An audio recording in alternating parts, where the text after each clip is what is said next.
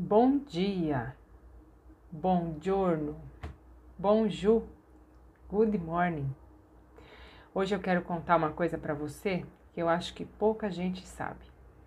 Eu desenvolvi, não conscientemente, mas intuitivamente, ao longo da minha trajetória como educadora, eu desenvolvi é, um jeito todo meu de me relacionar com os alunos baseado num vocabulário rosangelês, que eu fui criando, trejeitos, falas e que as crianças gostam muito.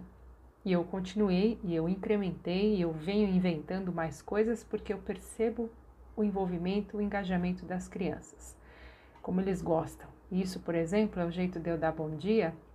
Eles esperam e eles falam, gritam, em alto e bom som, respondem em coro: Bom dia, bom giorno, adoram.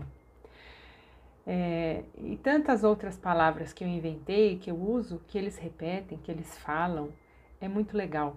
É um relacionamento que é único, que é só nosso, que me marca, né? Que me dá uma marca pessoal como professora deles. Então, é muito mais do que ter uma professora de música, né, ou de qualquer outra matéria, conteúdo, não é ir trocar de professora e alguém lá dar o conteúdo para eles. Né? Existe uma marca minha, que é nossa, que é compartilhada com eles e que é muito legal, como eles gostam. É, alguns exemplos eu falo, fica de zoião, liga a zureba, tá com a zureba ligada? Verdade ou verdura? Nossa, como eles gostam disso. Você tá colorido? Ah, tá preto e branco né? E por aí vai. Dentro do contexto ali que faz sentido para a gente, eu percebo como eles adoram. E eu estava pensando nisso outro dia. Falei, poxa, que legal, né? Foi meio intuitivo o negócio, mas deu super certo e eu continuei. E você? Você acha que tem uma marca pessoal?